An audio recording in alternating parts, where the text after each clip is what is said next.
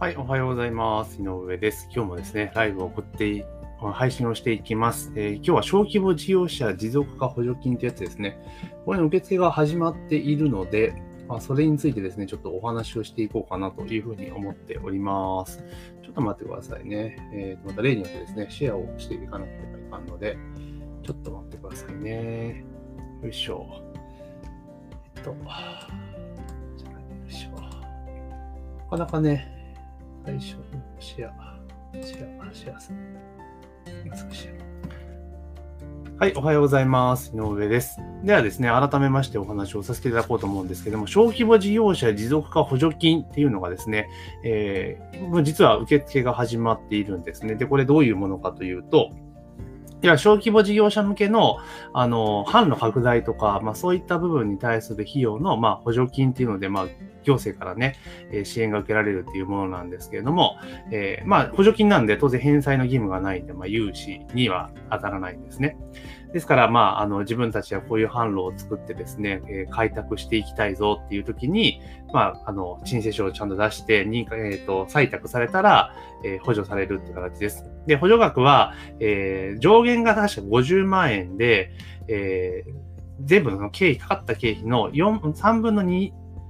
には、えー負担してくれると。うん、だから、えー50万満額取ろうと思ったら、で、助成してもらおう、補助してもらおうと思ったら、まあ、75万円以上の経費しようということが必要になってくるんですね。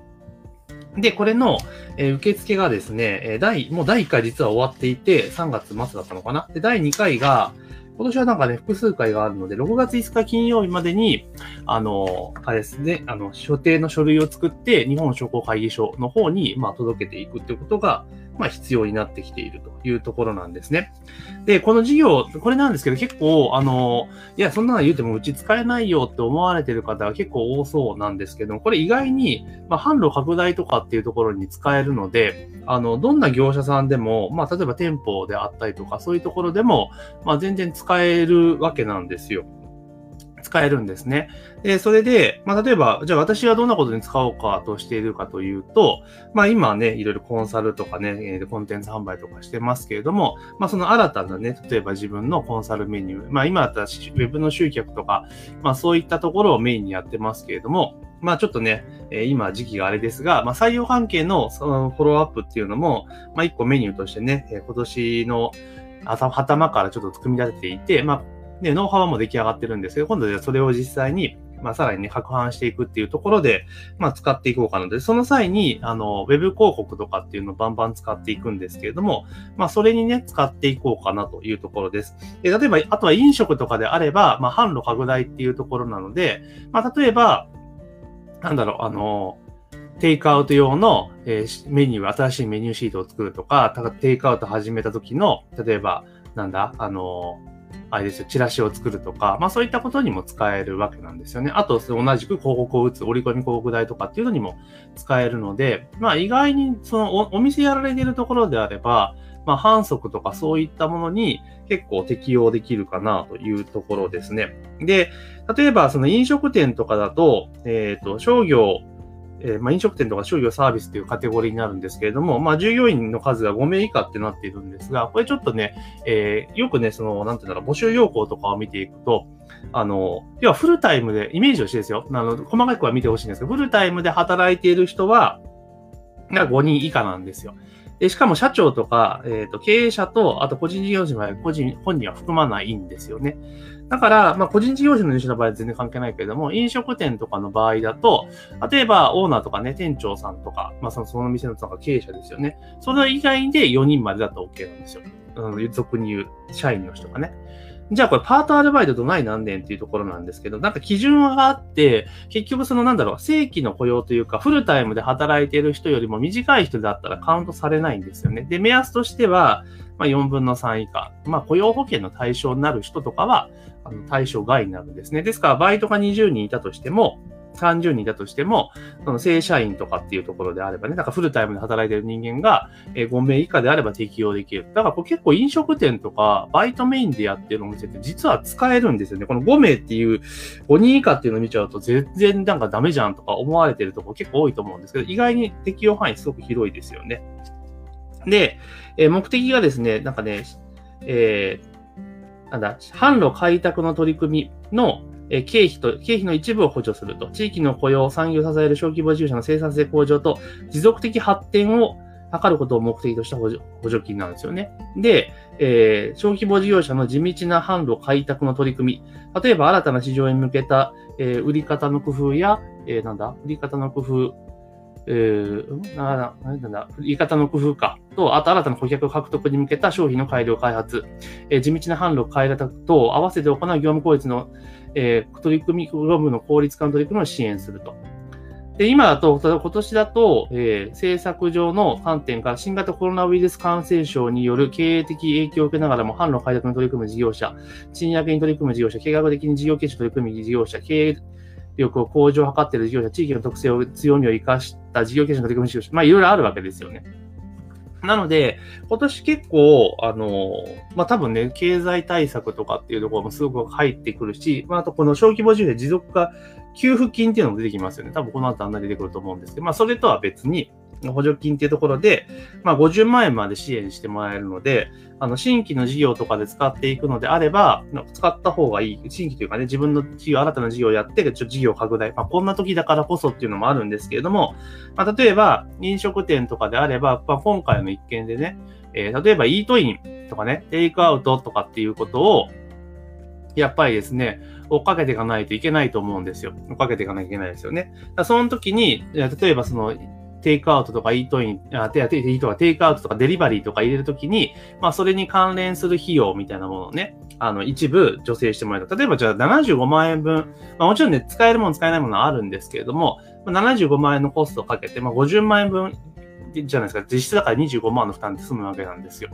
だその部分を、だから行政の方の補助金を使って、使う、作っていくってことをしていけば、まあその後もね、何年も何年も、まあ使っていけるわけじゃないですか。だからこのタイミングで、例えば今だったら、まあちょっとね、お金が入ってくるタイミングが後払いになってくるので遅くなっちゃうんだけれども、例えば今結構飲食とか厳しいじゃないですか。その中で、あの、なんだ、デリバリーをやりますよとかいうところで、そのデリバリーの準備をするところ、た、た、ね、今ちょっとかなり厳しい時期ですけど、若干持ち出しになりますが、まあ今の時期にこう準備を進めていって、で、まあ、ずっと補助金申請して補助金もらえると。で、もうあの補助金が入ってくるってこと分かってればしっかり使えるじゃないですか。で、それしっかり準備をして、例えば告示物とかしっかり作っていって、で、それで、まあ、補助金の持続事業が終わってですね、えー、補助金が振り込まれるってことになれば、別にその、そのその後の費用は全部ね、その後っていうか、一回作ってしまえばその後ずっと継続して使えるわけですから、だから結構ね、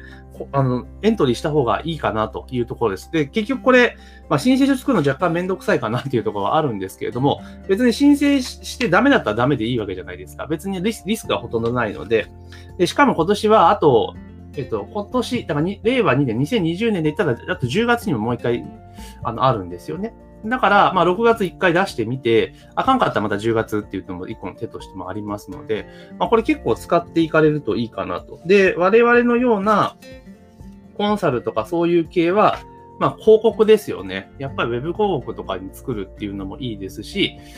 うん、だから私では本当 Facebook 広告とか、その、なんだ、えー、Google 広告とか、広告系の方に使おうというふうに思っています。うん、で、準備をちょっと今進めてますよね。で、それで行って、えー、まあ、販路を拡大していくと。要は今まででリーチできなかったところに届けるために広告を打ちますよっていうところで、ちょっと準備を進めていこうかなというふうに思っています。で、これね、去年見てると去年よりね、帳票が1枚減ったというか、